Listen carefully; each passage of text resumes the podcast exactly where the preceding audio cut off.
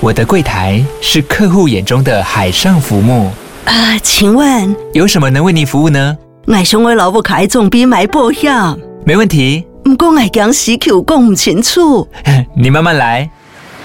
办您靠岸，台银人寿一直都在，以安心、可靠、诚信、稳健为本，尊重多元，关怀弱势。因为台银人寿，我不再漂流。以上广告由台银人寿提供。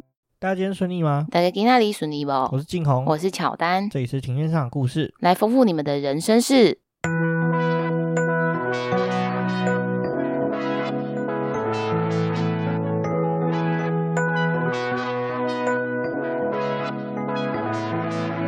我们透过历史、书籍、电影、风土。带你进入那些看似很远却其实离我们很近的事，在这里扩散你我的小宇宙，还有那些故事所延伸出的观点。本节目透过 First Story Studio 上传，Google 搜寻 First Story 了解更多。我们今天录音的时间是四月十六号的上午十一点半。现在天气好像越来越热，没错，昨天还下雨，好像是有台风要来呀、啊？诶，没有吧？应该没那么快啦，但是就是这个感觉有一点点像。哦，你说一下忽冷忽热，春天不是都这样吗？好像也是。这我看有个日本的梗图啦，就是他说台湾一年四季的穿着，然后春天的话就是一下要短袖，一下要长袖，然后一下要羽绒衣之类的。反正日本那张梗图是做的蛮爆笑的。哦，对啊，就是在形容台湾的天气很奇怪。前阵子的话，我们去看了一部电影啊，叫《做工的人》啊。这个电影的话，其实它是原本电视剧版《做工的人》的前传。那我是觉得蛮好看的啦，因为我其实工作的时候，我会接触到一些工人阶级啦，所以说其实这个这这出戏里面，其实有把那种工人阶级他们工作的一些嗯辛酸血泪，其实演得出来。那其实里面有一点很。我觉得蛮印象深刻，就是主角的儿子啊，对于他爸爸是做工的，然后身上有味道这件事情，其实是蛮在学校里面其实蛮不受欢迎的啊。我也可以理解小朋友的心态啊。那其实我现在有想到，台湾对于这种呃做工程啊，其实都没有提供一个盥洗的空间。我觉得这件事情是很奇怪的，因为我之前有在日商公司工作过啊，日商公司的工厂里面呢，员工一定会有更衣室跟洗澡的地方。我是觉得很奇怪，台湾好像没有这方面的文化。哦，你这个我突然想起来，我们前阵子去参观那个铁道博物馆，因为当时铁道博物馆还是日治时期的时候，其实是有公共澡堂的耶。对啊，所以也是有提供就是员工盥洗的。所以我就觉得很奇怪啊，就是明明这是一个很好的文化，而且你记得我们去玩日本之后，你们发现一件事，不管他们做什么样职业，都把自己整理的干干净净、体体面面的。台湾我是觉得很可惜啦，就是没有提供这样子的设施。比如说，让这些工人下工之后有一个盥洗，让他们身体也不会那么黏糊糊，舒服一点，可以回家。这样我觉得是比较可惜的。对啊，因为我能想到的，其实他们顶多也只有旁边有流动厕所而已。对啊，也没有其他的设施可以让他们盥洗。对啊，对啊，对啊。像伦哥啊，之前过年前的时候跟我约看电影，他他现在在做砌砖嘛。哦，你一个朋友是不是？对对对对对。然后他下班之后呢？他就说他要回家洗个澡，那我就觉得他其实很可怜，现场没有提供他一个换盥洗的地方，让他没办法迅速的，就比如说下完班之后洗完澡可以马上做下一个事情。那假如说他工作的地点跟他居住的地点很远的话，光来回的时间就花很多了。对啊，难道他要去？路上找个地方洗澡吗？对啊，我也觉得很奇怪。这这样真的蛮蛮辛苦的。对啊，台湾这个文化，我觉得是可以调整一下。那讲到做工的人的话，其实我也蛮推荐原著，原著是非常的精彩啦。我自己很多年前有看过这本书。总之，我觉得这个电影真的是蛮有趣的。没错。那我们差不多要进入今天的主题了。今天的主题呢，你知道是什么吗？我知道，我非常的有兴趣，因为我很喜欢吃这个东西。我们今天的主题呢，这个跟台湾每天都会吃到的东西有关系，那就是稻米啦。那为什么今天这一集会来聊聊台湾稻米的故事呢？其实缘由是前阵子我们去日本玩嘛。那你记得我那时候去日本的时候，我跟你说什么？日本的米超好吃，对不对？对，就是静红一直一直挂保证，他说日本的米真的是超好吃，没有 NG 的米，超级好吃。对啊，日本的米是真的比台湾的米再好吃一点。但台湾的米其实也是世界顶尖水准的啦。至于台湾为什么会有顶尖的米的话，这件事情你是知道的吗？为什么台湾会有世界顶尖的米？我知道这个跟日本人也有很直接的关系。对啊，对啊，其实我其实以前就知道说台湾的米是日本人改良。今天聊聊米的故事的话，就是来聊聊说，哎，台湾为什么会有这么好吃的米？台湾最主流的米是什么米？你知道吗？嗯、呃，那个台梗九号吗？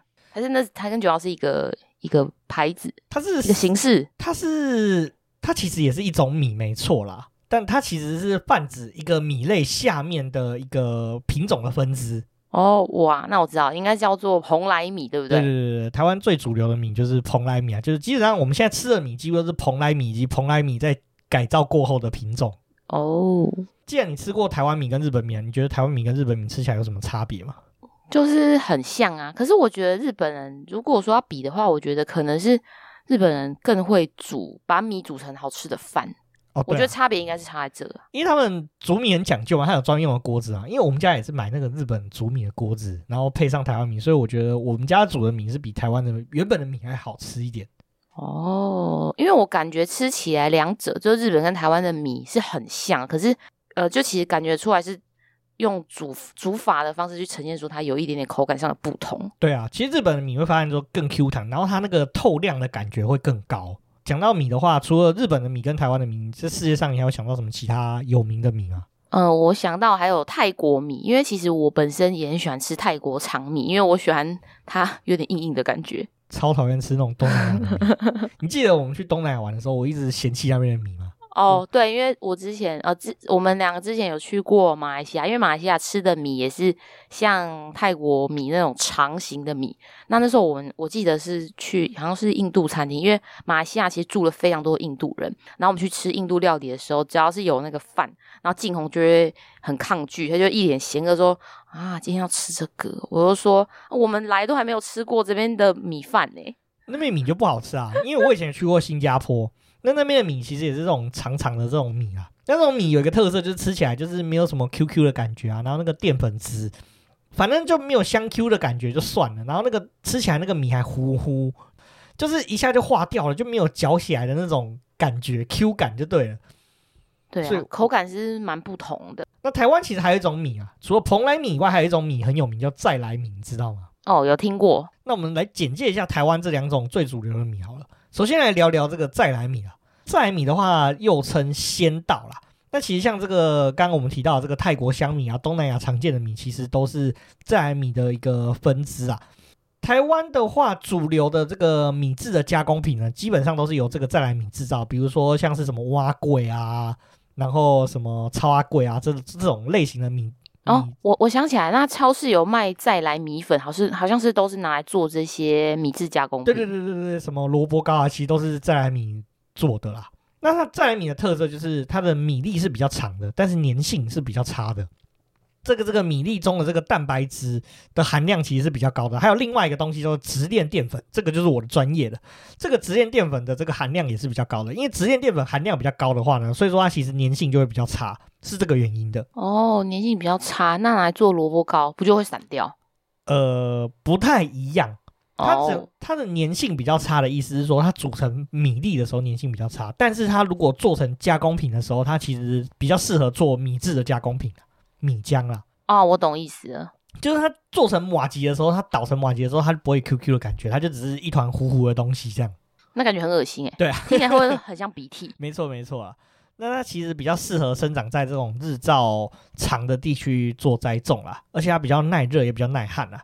那它的优点就是它的生长期是比较短的，产量也蛮高，一年可以收两到三次。所以台湾在清朝的时候，米可以收两到三次，就是这个原因啊。就当时主要种的都是再来米比较多哦，所以说再来米煮成饭就是比较没有像蓬莱米那么好吃嘛。对对对，但是台湾的再来米其实又有点不太一样，经过日本人的魔改之后，你会发现台湾的再来米其实没有长得那么长了，它其实比较接近长得像蓬莱米的样子，但是它的。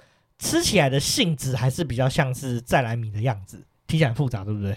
嗯，是不是其实还是觉得吃起来像在吃蛙贵的感觉？呃，可能比较像是这样子。哦，那我们再聊聊另外一种主流的米，就是蓬莱米啦。那其实蓬莱米就是台湾现今主流食用的这个稻米啦。那它其实是由这个梗米跟鲜米的混种啦。粳米的话，其实就是日本现在常见的米，就是粳米。像我们很熟知日本最有名的米叫什么月光米嘛，对不对？哦，对，那个月光米就是去超市大家可以注意到，就是那种小小包啊，然后一一袋，我记得之前很久以前我看好像一一袋就要四百五十块，那个就写着月光米。对对对，那是最贵的米，它其实就是粳米啊。日本的米就是粳米，蓬莱米的话就是粳米跟秈米的混种啊。那它的特色的话，就是米质它的粘性是蛮强的，它的米粒的话看起来就比较短短圆圆的。你可以观察，就是台湾如果主流就是你妈买回来的这个米啊，你去把那个包装打开，看看起来我们的米就是比较短，然后比较圆，看起来比较胖。对，然后右上角还缺一小角。对啊，米都这样。蓬莱米呢，过去在日本时代的时候，曾经大量的输往日本本土啊。其实台湾那时候很多的米是供应给日本的本土去做使用了。那在台湾当地，其实也被常拿做酿酒使用。台酒出的这个台湾米酒啊，其实就是用蓬莱米去酿造的。梗米嘛，梗米我们刚刚有提到啊，就是日本现今主要的这个食用米的这个品种啊。那它的特色呢，就是它需要。日照的时间是比较短的，它生长的时候其实不需要那么多阳光照，它就可以长得高了。那而且说它比较耐寒，可以在比较冷的地方生存。可是它有一个缺点，就是它的生长的周期其实是比较长的，所以它一年只能收一次。所以日本跟韩国人他们米都只能一年只能收一次了。那这样子的话，不就没有办法常吃到米？就是他们改造的方向就变成说，哎，虽然我只能长一次，那我就是比如说原本一次长一次，一只稻子可能只长十颗米，那我把它改造成一只稻子可以长二十颗米。这样是不是产量就 double 了？哇，这也是一个很有效率的方式。对对对，所以这是日本人改造的方向啊。那现在台湾这个蓬莱米是泛指一种品种的称呼啦，它其实就是我刚刚前面提到这个梗米跟鲜米的混种都可以叫做蓬莱米啊。那台湾现今吃的米呢，其实是这个蓬莱米后来又在经过台湾人陆续的魔改之后所产出的品种，像你刚刚讲的这个什么呃台梗九号，台梗九号，台梗九号就比较像是这个路线这样子。啊，我懂，就是说日本人先把台湾的米改造之后，改造改造成蓬莱米，就是后续啊，台湾人又自己再把蓬莱米再多改造成别的版本，对，然后叫台根九号，但是实际上还是蓬莱米啊。那其实最初的这个蓬莱米的品种呢，是由这个日本的稻作专家基永吉先生以及莫永仁先生去改良而成的啊。那你就想说，为什么日本人要在台湾改良米这件事情？你有想过这件事情吗？我觉得应该是因为当时我们作为殖民地，那因为就是母国就日本那边就是米饭产量不够，所以说就是想办法从殖民地这边再去多种一些，然后供应就是殖民母国那边去食用。你说的说法是其中之一啦，但另外一个很重要的一个重点呢，是日本吃不习惯台湾的米饭。对啊，因为他们来这边毕竟是要生活蛮长一段时间，那如果长时间吃到不好吃的米，其实。心情应该会蛮不好的，就像我一样嘛。对，就吃到不好吃的东西会生气。好啦，其实大家都知道嘛，一八九五年的时候嘛，台湾割让给日本。那来台湾的日本人发现呢，台湾的当时的这个水稻的品种是鲜米。那鲜米我们刚刚讲到嘛，鲜米的特色是什么？就是长长的，形状比较长，像像泰国的米嘛，然后就没有口感。对啊，那煮成米饭的时候就有一个缺点嘛，它就是桑桑，然后不会有那种 QQ 的感觉啊。日本的水稻呢，就是属粳米，它就是我们刚刚提到这个米粒圆短啊，那那个而且它就有粘性啊，QQ 的。日本人来到台湾之后呢，他其实吃不太习惯台湾的米啦。当时台湾的稻米为什么都会是这鲜米呢？其实主要原因是因为说那时候多数台湾的这个稻米其实是由清代的移民西带种子进来到台湾来栽种啊。那这样说，台湾的这个地理环境其实很复杂嘛，我想你也知道了，就是到处都有山啊，然后中间有一大堆河啊。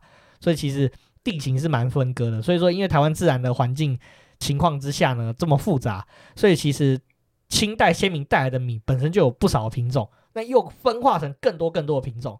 据日本人后来的调查指出呢，甚至超过一千种以上，而且呢。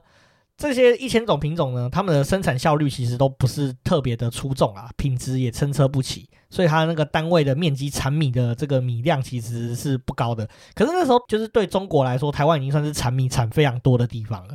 那这样听起来，你说因为这个一开始台湾的稻米啊都是清代移民，那那时候清代移民好像都是呃福建，就是福建沿海一带嘛，对啊，那是不是都是那边的品种啊？差不多都是那边的品种哦。那除了这个刚刚提到这个品质不太好嘛，然后嗯产量也不是很高啊。那米粒里面更还有更有趣的事情，我们现在不是常常会看到说有一些米是有特殊颜色的米啊，比如说黑米啊，然后红米之类的，是我们紫米。对对对，我们是特别栽种的米嘛，对不对？对。以前的话是以前那些在来米里面呢，偶尔就会参差一些，就是有红米啊、黑米啊，甚至有茶色的米这样子的情况啊。那日本人就觉得很不习惯。哦，我就觉得太缤纷了，对对对，对，有点恐怖。可是实际上，其实这些米都各自有各自的功用啊，那营养成分也不太一样啊。其实现代的观点来说是这样子哦，所以那时候其实就有有黑米的产生了。对对对对对。哦，所以黑米不是我们现代才改良出来的的东西。没有没有没有，以前就有黑米，那只是后来我们就是改良之后，就是把这个黑米，就原本一株里面可能十粒米有两粒是黑的，那我们现在把它全部魔改之后呢，变成整株产出来都是黑的，这样比较有效率啦。哦，要么全部黑，要么全部白。对对对对对对，现在比较希望是这样子，也比较好管理啦。所以说呢，日本人来台湾没多久之后呢，在一八九九年的时候呢，台北的农业试验场呢就开始进行这个日本米的栽种实验啦。那希望说可以在台湾移植这个日本的粳米啊，所以先后就引进了日本的品种，高达一千两百五十六种，并且逐次进行就是这个栽培的试验，最终呢选定了七百五十二种的这个日本品种进行后续的实验啊。那日本人除了这个日本从日本引进这个日本的品种以外呢，也进行台湾的这个再来米的品种的培育实验啊。他们最终挑选出了这个两百三十六种的限定品种，并行进行这个杂交的育种实验啊。时间又过了大概六年七年左右，到这个一九零六年的时候呢，台湾在地的这个在来米的品种呢。以前都有夹杂这种红米、黑米的这种状况啊，情形已经其实大幅的改善，而且呢，产量也大幅的提升了。但是呢，在这个日本种的栽种上面，其实就还是蛮常失败的。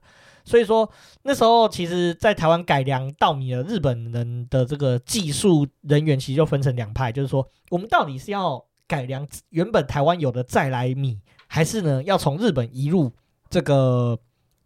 内内地的种，对对，内地，因为那时候日本就算是内地啦，嗯，台湾的内地，就是在这个两派这个方法之间，就是就是一直举棋不定啊。哦，好，所以说就是分成两派嘛。那第一派就是用再来米的方式去改，叫做再来种改。那这一派呢，致力于将台湾原本有的鲜米改良成类似日本种的原粒米，即便呢在口感上难以复制粘性，但至少原粒米的米型方便被混入日本米里面。因为像是鱼目混珠的概念，所以可以售出比较高的价格。另一种就是从日本内地种导入的这一派，则是试图呢将日本的种引入台湾本土进行种植，那却因为台湾。日照的敏感啊，然后跟稻热病的原因，那十多年以来，就是其实是很难在台湾可以落地生根的，就这个方法是比较困难的。对对对，没错啊。那所以我才说，台湾现在的再来米看起来没有那么长，是有原因的，就是因为日本人魔改之后，变我们的再来米维持原来的口感，但是实际上米是比较短的。哦，但我觉得这个也蛮搞笑的。对啊，居然是可以混入日本米里面，就是。那日本吃到会不会生气啊？就是一下 Q 一下不 Q。我在想，如果十颗里面有两颗是不 Q 的，应该还好。哦。但如果是一半一半的话，可能就生气。对。因为日本人应该就是，我觉得，因为我觉得日本人是有很敏锐的观察啦，跟就是，就就反正日本人是很敏锐的民族啊。嗯，没错。总而言之呢，日本还是持续的尝试啊。不管上面两种方法如何呢，在台湾要种出这个日本香 Q 口感这个稻米，这个目标呢，还是持续的失败中啊。直到了两位非常重要的人物出现，就是基永吉跟莫永仁先生的出现啊。那么两位呢，分别被尊称为蓬莱米之父与蓬莱米之母了。哦，我以为两位都是男性，但是因为他们分工的关系，所以说有这样的称呼啦。哦，所以都是男性，对，都是男性，所以往后你就知道为什么一个被称为蓬莱米之父，一个被称为蓬莱米之母了。那其实我们前面刚刚有提到嘛，在那种屡次的失败之下，台湾总督府其实有点耐心已经耐不住了。那他们对这个稻作的品种改良的事业开始慢慢主张就不容出现嘛。那刚刚讲的一派。其中一派嘛，就是希望说，哎，台湾的再来米把它改造成日本米。那也有一派的话是主张说，就是在再来米的基础之下呢，进行改良。那结果呢，完成的方式都不是上述的两种啦。在聊聊这个改造的方式之前呢，我们先来聊聊这两个很重要的人物，就是台湾蓬莱米之父与蓬莱米之母啦。首先，先来聊聊莫永仁啊。他被尊称为这个台湾蓬莱米之母了。他生于一八八六年的三月十五号，他是福冈县大野城人啊。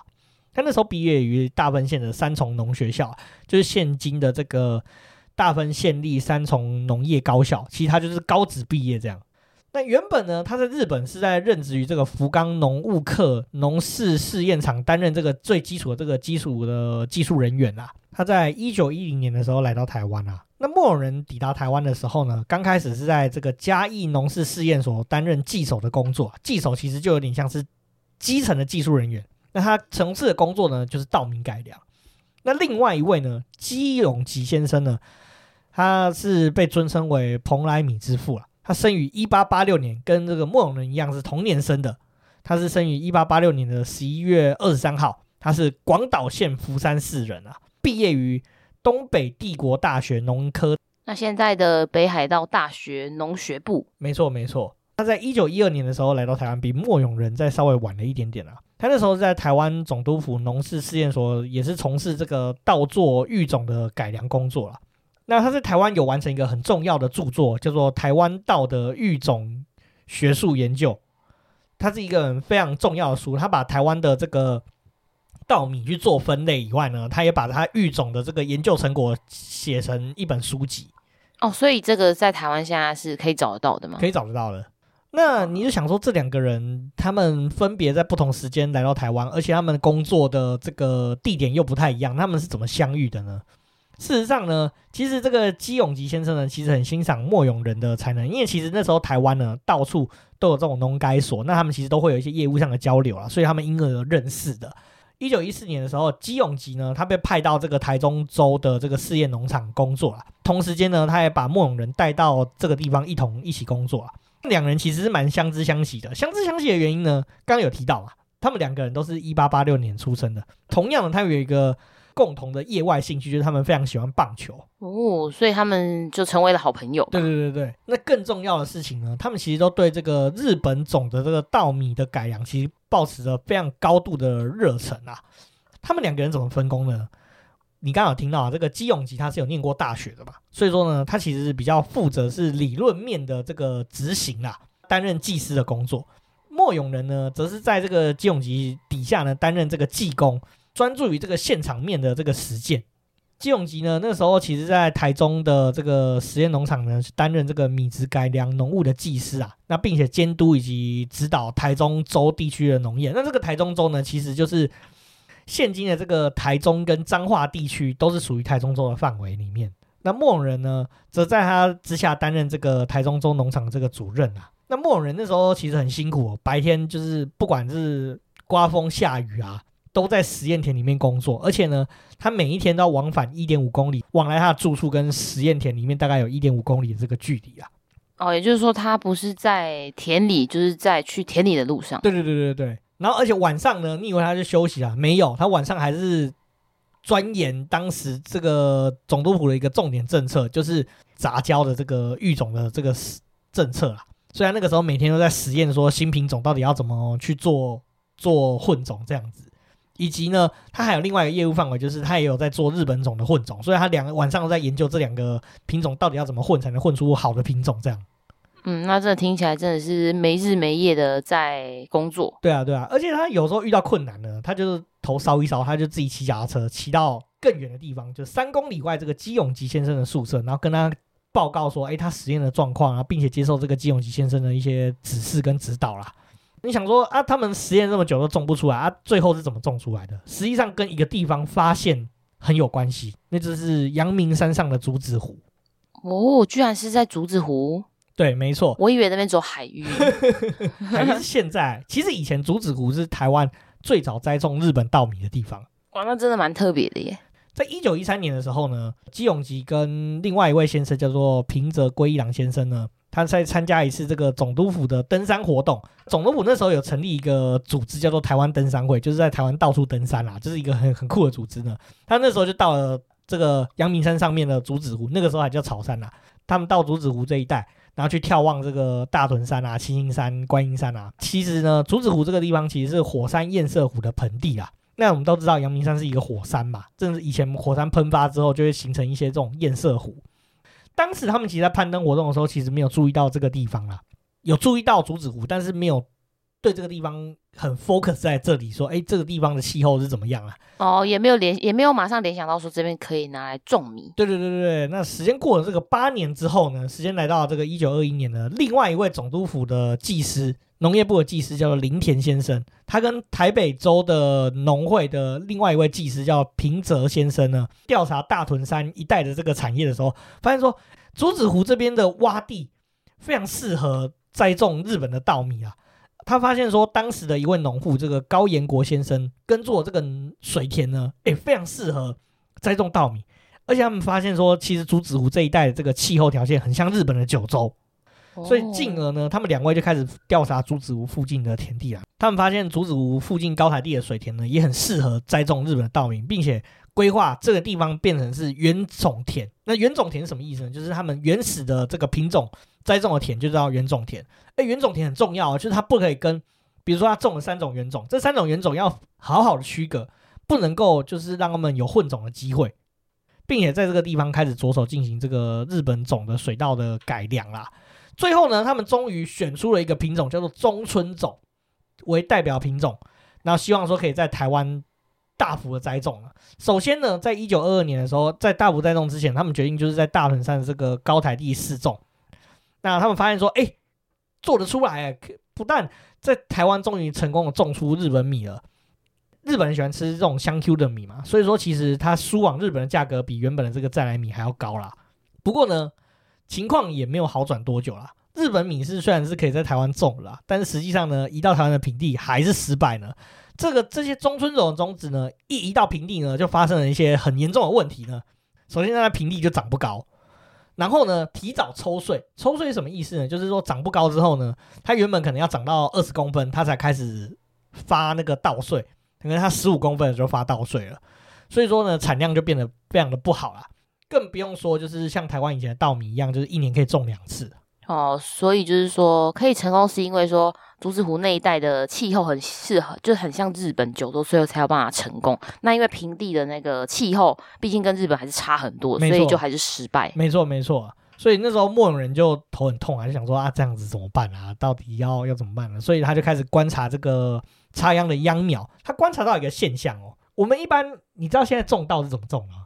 我知道好像是机器会去插秧吧？对对，然后那个秧苗呢，其实一开始那些秧苗不是就是直接种在田里面，它是有专门的秧苗厂把种子培育成那种短短的秧苗，然后再给农民去插秧这样。哦，那时候末永仁就他就在发现，就是他培养秧苗的时候，他发现那个秧苗的秧龄越老，在田里面成长的状况就越不好，所以他就开始进行这个秧苗的实验了。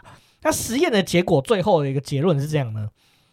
他把台湾的一期稻作，原本呢秧期是六十天，就是从种子培育到这个秧苗要六十天，改为三十天的时候呢，二期稻作从三十天改成十七天呢，在平地插秧出来之后呢，结果呢，哎，生长的状况就变好了，稻米就延后抽穗了，然后而且也长到他们需要的高度，产量因而提高。哦，所以莫永仁就在这个一九二三年的时候提出幼苗插植法。用这个方法去改良这个中村种的水稻啊，所以台湾的这个栽种面积立即就扩大，比前一年呢还扩大了六倍，栽种面积也逐年的一直增加，一直增加，然后由北部扩散到南部，所以到这个时候终于有一个好的发展出来了。没错没错，那时间到了这个一九二五年了，第十任的这个台湾总督伊泽多喜男先生决定呢，将这个稻米改良的火力全部集中在这个日本种的改良啊，所以这个日本。稻的栽培的政策呢，就从这时候开始确立啊。中村种也在这一年正式向农民推广出来啊。那到了隔年一九二六年呢，莫永仁跟基永吉先生就成成功在改良一个新的品种，就是更耐病虫害的品种。刚刚有提到就是一个那个叫什么稻热病嘛。稻热病会有什么问题呢？就是原本的稻穗呢，在长大过程中受到稻热病侵蚀之后，它就开始枯黄，然后就长不出稻子。那这个新的耐热病病品种就是要解决这个问题。那这个耐热病品种就是叫做嘉义晚二号，开始取代这个中村种，并且普及全台了。那也在这一年的时候，这个伊泽总督呢就钦点说，我们这个在台湾改良出来的新米要叫做蓬莱米，作为这个台湾改良这个品种的新名称。然后台湾就开启这个新的蓬莱米时代啊。讲到这个蓬莱米的命名啊，其实也蛮有趣的。你知道为什么蓬莱米会叫蓬莱米吗？嗯，不知道哎、这个是跟跟日文有什么关系吗？跟日文也没什么关系啊。这个时间就要回到这个一九二六年的时候呢，其实那时候每一年呢，在台湾都会举行这个大日本米谷会的一个活动啦。那时候一九二六年的时候，在台北的铁道饭店召开十九届的这个大日本米谷会啦。那在这个这个米谷会，其实大家就会讨论，就是说台湾的这些稻米政策啊，以及一些就是台湾地方上发生稻米可能种稻遇到什么样的困难，就是大家在这个地方提出讨论啊。这个新的米，就大家就想说要给它一个好的名称啊，所以那时候伊泽总督就正式在这个地方，就是把这个中村种这种过往被称为内地种的这个米命名为蓬莱米。其实那个时候呢，大家想说命名要命名什么，其实有提出三个名字啊，分别是蓬莱米、跟新高米、跟新台米啊。那为什么叫新高米？是因为台湾以前的玉山叫新高山。哦，是哦，你说玉山以前旧称叫新高山，对，新高山，因为它比富士山还高，所以叫新高山。哦，是这个意思吗？是啊，真的、啊，我觉得蛮可爱的。对啊，对啊。那时候伊泽总督就想一想啊，台湾有这个蓬莱仙岛的美称啊，怎么听起来感觉 好像有一种我们这边充满瘴疠之气的感觉，就好像都是雾雾的。对对对，雾雾的感觉，云雾缭绕。所以说，因此呢，所以他才选定说，哎，把蓬莱米作为这个新的这个研发出来的米的这个名称啊。哦，所以就舍弃了新高米，还有新台米。没错，没错啦。那再来呢？我们已经做出了这个蓬莱米啊。那其实基永吉跟莫永仁呢，还是持续的在改造这个蓬莱米啊。我们第一代叫做中村种啊，第二代叫嘉义丸二号啊。后续呢，他们又是持续的还是在改良这个日本的稻米啊。那么研究之后发现呢，其实日本的稻米呢，它为什么在台湾不好种？两个重要的原因呢，他们其实对于这个日照跟温度的敏感度是非常高的。所以他们很难适应像台湾这种变化多端的气候啦。刚我们前面闲聊不是有提到吗？就是日本对台湾的春季的这个环境感到觉得很恐怖，一下冷一下热，变化非常的大，就是很莫名其妙，对对对对对，跟日本当地的稳定的那个气候不太一样。对啊，对啊，所以说他们就进而指出说，哎，如果日本的水稻呢的优良品种呢要在台湾下生存的话，互相的杂交选育就非常的重要了。那那时候台湾的气候可以归类成两个情况啊。台湾那时候其实一年两座，那一年两作，第一期稻作跟第二期稻作，它的这个温度跟日照不太一样的。第一期稻作的话呢，温度是从低温变成高温，然后它的日照呢是从短日照变成长日照。第二期稻作的话则相反，它是从高温的环境变成低温的环境。那日照呢，则是从长日照变成短日照。那诶，那讲的是就是夏天跟冬天的概念。对啊，对啊，就是这样子。哦，那刚好就是我们第一期稻可能就三月多种，种就种到大概六七月收成，然后第二期稻就是六七月种，然后大概九月十月收这样子，所以才会有这样的问题啊。那所以说，在一九二五年的时候，总督府那时候就想说，哎，既然这个中村种研发出来了嘛，蓬莱米也产生了嘛，再来米的杂交作业就可以慢慢的停止了，转而。开始重点培育了。那其实呢，在这个之前呢，这个日本稻的这个杂交的实验，其实早在这个一九二二年就慢慢开始展开了。但这个杂交工作都是在台中州的农业试验场进行啊。那讲到台中州农业试验场，你就想到谁？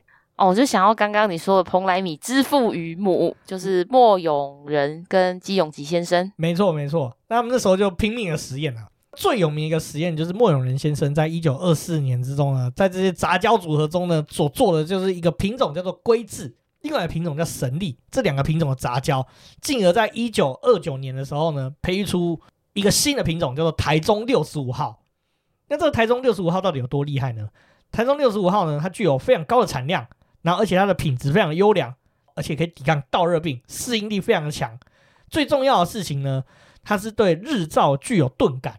就是不在乎日照嘛，对对对，就是不管你太阳多太阳少，它都长得很好啦。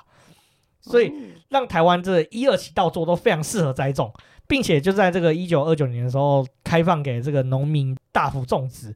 旋即呢，这个嘉义晚二号呢就被取代了，在台湾就推广给全台湾的农民啊。那农民正式大量采用这个台中六十五号啊，间接的让蓬莱米呢正式取代再来米，成为在台湾最主要的种植品种啊。种植面积最高的时候呢，高达六十 percent。那因为产量非常的高啦，在一九三四年的时候，有七十五万吨的这个蓬莱米被送往日本啊。更后来，其实叫台湾现代哦，近现代哦，台湾的大部分的这个蓬莱米的这个新品种呢，都是带有台中六十五号的血缘。那你就想说奇怪，为什么这么厉害？他们这样子随便掺一掺混一混，就可以混出一个这个对日照钝感的这个品种呢？实际上呢，为什么台中六十五号会对日照钝感呢？其实这些年来大家都百思不得其解，搞不清楚状况啊。直到呢，我后来有查到一篇报道，他在这个大概两千一零年左右这个附近，中研院的学者就对这件事情很好奇，他就开始研究，就是台中六十五号的基因。他研究了很久很久，然后还去对应了很多原始的这个山地稻米的基因啊。那后来发现说，台中六十五号跟原本的这些日本的稻作呢，多出一段就是一千九百零一个这个盐基队的序列，反正盐基队就是基因的一种称呼啦，这个有点复杂。哦，这个、盐基队上一次是怎么写？就是盐分的盐，然后基因的基，然后对错的对。对对对对，反正它就是一种形容基因的方式啦。那我们后来去追查说，多出这段基因一直在日本原本他们以前接近的品种里面都找不到这个基因序列，后来他们去找台湾的山地的。旱稻的品种系列才找到这个基因序列了。那么发现说，这段基因序列跟原本这个龟字跟神地的关系并没有很大啦。为什么台中六十五号会有这个基因序列呢？他说这个是非常非常罕见的一个，就是非常罕见的一个情形发生啊。这个基因序列是因为自然而然发生的，它这个叫做基因渐盛。那他们有说是一种叫做天然的回交。那回交的话也是一种，就是植物培植的一种特殊的用语啊。回教的意思是说，比如说我跟你是父母，那我们生下一个儿子，然后那个儿子呢，再跟我们的父母其中一个人再发生杂交，这样讲好像用人类比喻很奇怪，对不对？对，有点诡异，但是这样子是简单而粗暴的方式。对对对，没错没错，简单粗暴的方式。总而言之呢，这样子叫做回交。那为什么要做这种回交呢？就是说，原本比如说我可能呃眼睛视力三点零好了，那我儿子在跟我回交之后呢，他在产出来的孙子呢，他的眼睛原本我儿子其实视力就只有二点五，然后变成我的孙子呢，他视力就可以变成三点零，因为我的基因比重又增加了嘛，大概是这样子。哦，这样各位听众有理解吗？就是这个东西呢，就这个说法套在人身上没有伦理道德，很诡异。但是如果是讲品种是没关系，我们我们这样子说明只是为了让大家比较了解，说这到底什么意思。对对对。并并不是鼓励什么某些奇怪的事情。其实末永人那时候做了很多这个龟字跟神地的种的杂交，然后在后裔的选拔过程哦中呢，有一些后裔个体就发生来自这个台湾山地旱稻这个品系的基因的这个渐盛，这个过程是很非常连续，也是非常随机的，就是每一次机遇都是微乎其微啊。所以基本上呢，有这个钝感日照钝感基因，其实说是赛道的也不为过啦。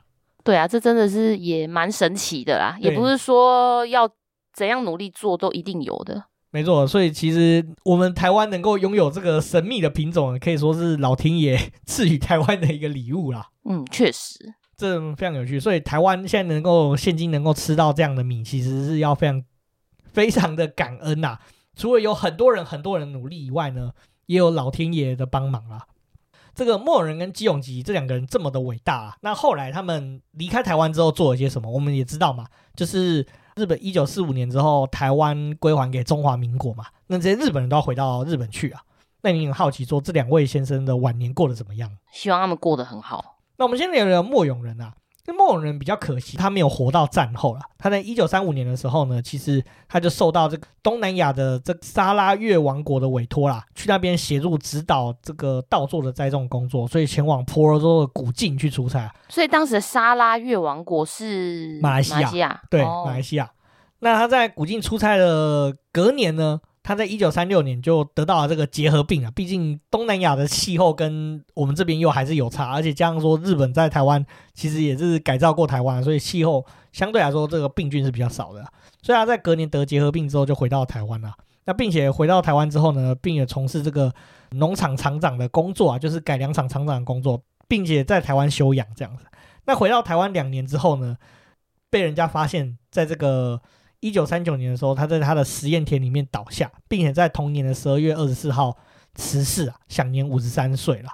他是台湾的这个稻米贡献非常非常大。他过世的时候呢，那前来吊唁的这个农民跟友人呢，人山人海，几乎快把会场给淹没了。而且呢，这些农民提供的贡品呢，同时也快把这个会场堆得满满满的。表示说他真的是有很伟大的贡献，然后大家都看在眼里，那也是一个非常很非常不错的人。没错，而且他很有职人精神，他居然在他的田里倒下，就是工作到最后一刻。对啊，就觉得有点难过，但是也很敬佩他这样的精神。没错，没错。那再来聊聊基永吉啊，基永吉先生呢很特别哦。你就想嘛，二次世界大战结束之后，大部分的日本人都会回到日本嘛。那其实基永吉是少数呢留在台湾的日本人哦。他战后呢反而是留在台湾，担任台湾大学农艺系的教授，以及担任当时台湾省政府农林厅的这个技术顾问啊。他在一九六一年七月五号的时候，接受日本这边的一个很高的学术荣誉，叫做日本学士院赏。他得到这个荣誉，并且一九五七年的时候呢，矶永吉博士在他七十一岁的时候呢，退休返回日本啊。那那时候台湾人就想要感谢他对于台湾农业所做的贡献，因为他战后还是留在台湾，所以台湾的省议会就通过临时动议啊，就每年。赠送他一千两百公斤的这个蓬莱米作为他终身的退休年金，以感谢他一生为台湾农业的贡献。我有个想法，哎，还好国民党没有对他怎么样。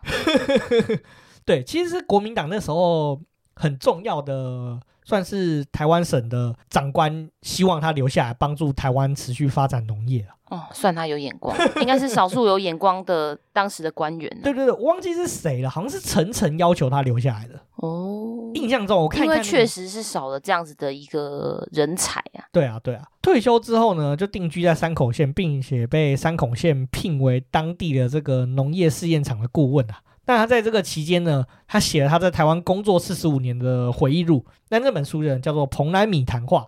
他现在台湾还是找得到这本书哦。那回到日本之后呢，其实因为他他在台湾待到一九五七年嘛，所以他在台湾大学也培养了很多学生。那跟台湾的学生其实都有陆续保持联系啊。他曾经人打趣了跟他的这个学生说啊：“我研究米一辈子啊，所以我希望可以活到做米兽。”那为什么说是做米兽呢？米这个字呢，你发现是它中间是一个十字嘛，上面两撇跟下面两撇，是不是很像八十八？哦，就是倒过来的八。对对对对，八，没错啊。那就有曾经跟他学生打趣的说过这件事情啊。不过比较可惜呢，他就在过啊米寿的前两年的一九七二年病逝，享年八十六岁，结束了他传奇的一生。但是他这样也算是长寿的。因为比起莫永仁先生只得年五十三岁，没错没错，就是他也是活得非常久了。那至于呢，基永吉先生呢，其实他在台湾呢，不止留下了这个蓬莱米的研究这么重要的事迹，他在台大里面有一栋小屋叫做基小屋，就是他当年研究。这些稻米研究的资料，而且他那时候研究的手稿也都被保留在这个小屋里面。好像是两千年左右的时候吧，有一位台大的学生就去发现说：“哎，怎么台大有一栋废弃的小屋都没人动？”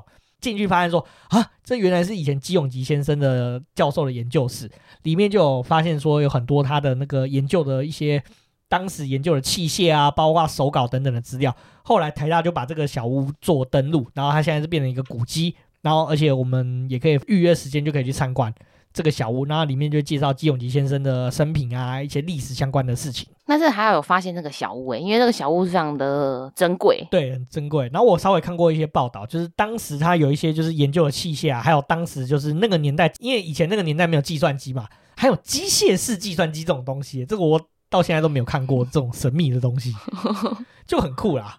那我们这集讲的差不多了，这你有什么新的想法吗？我的心得就是，真的非常感谢这两位先生伟大的贡献，因为我呢非常的喜欢吃米，那我觉得诶台湾的米真的是非常的好吃，我就觉得很心存感激这件事情。然后再来就是，呃，他们真的是发挥了日本人的职人精神，就日本日本的职人精神就是这样，就是呃决定要把一件事情做好，就会用尽全力，全力以赴，然后不管遇到什么样的困难，他都不会动摇他们的决心。没错，你不觉得从日本回来再看这个故事，你觉得说，其实你会觉得说，嗯，很多的事情你有一种很说不出来复杂，但是又有一种感动的感觉啊，直达心扉。对对对对对对，就是觉得说，哇，你看着这些日本人，然后你就发现说，哦，以前他们在台湾做的事情，其实跟百年前跟一百年后其实没有很很大的差距。那而且你会对于就是日本这种技术官僚这种努力不懈。就是看完之后觉得说，哎、很感人，只是为了一个殖民地，可是他们虽然说他们在殖民地有做一些比较不好的事情，可是他们实际上很多技术官员，他们真的是把这边当成他们在母国一样，就是用心的去做任何每一件事情啊。哦，对，你说到这个，我也觉得是一个很大，就是对比另一个殖民政权嘛。对对对，没错，另一个殖民政权来真真的是相差非常的大，因为对就是当时来来这边来殖民地的日本人来说，就他们真的是。很明显的，很明确，就是要把台湾这边的一些建设、基础建设都是很认真的，想要把它做到好。怎么讲？就真的是下定决心，就觉得说我无论如何，就算这边一开始过来台湾，就觉得，因为因为一开始的台湾其实就是呃卫生习惯不好啊，也没有自来水，然后就是环境也很糟，那他们还是就是想要把这边做好。就是虽然说最主要目的是为了殖民母国，可是实际上他们额外多做了很多事情，其实。并不是那么的完全剥削，所以其实我觉得在日本时代是一个很复杂的时代，负面跟正面掺杂的这个其中的这个它灰色的地方反而是更多更多，而不像是一般对于一个殖民地的统治，它都是用一种负面大于正面的一个情况。而且我觉得就是因为有这些灰色地带，就是可以对这样子的一人性做更多的解释。对，没错啦。然后另外一个我觉得很重要的心得之后，发现就是日本。拿到台湾之后，为了吃到米这件事情，他们花了二十将近二十五年的时间，四分之一个世纪研究，为只为了吃到跟日本一模一样的米。对啊，然后他们还有我，我觉得啊，因为其实我们这次的心得想真的比较久，因为我们两个真的都很爱这一集。因为其实我觉得日本人他们那时候在研究米这个事情呢，我觉得还有还有一个重点，应该也是也是希望说，就是留下来的米可以让后世也就是吃到。没错，这是非常的重要啊。那我们台湾也要心存感谢，就是我们世界上我们可以号称说我们拥有世界第二好的米，应该没有几个人敢说他们的米是第二好的。对啊，因为第一就是日本嘛，那第二就是台湾啦、啊。好了，我们这集差不多讲到这边了。如果喜欢我们节目，请到 Apple Podcast、Spotify、MixerBox、Firstory 打新评分、加留言，并分享给你所有的朋友。那也请追踪我们的 IG 账号是 Story on the Yard，可以在放大镜搜寻庭院上的故事。那 IG 上面会有我们的生活动态、景点推荐以及 Podcast 及书籍影集推荐哦。你的日本的现实动态什么时候要上啊？嗯，这两天。好，不管。在什么样的管道留言，我们都会在节目上回复给你哦。我们就下次见，拜拜。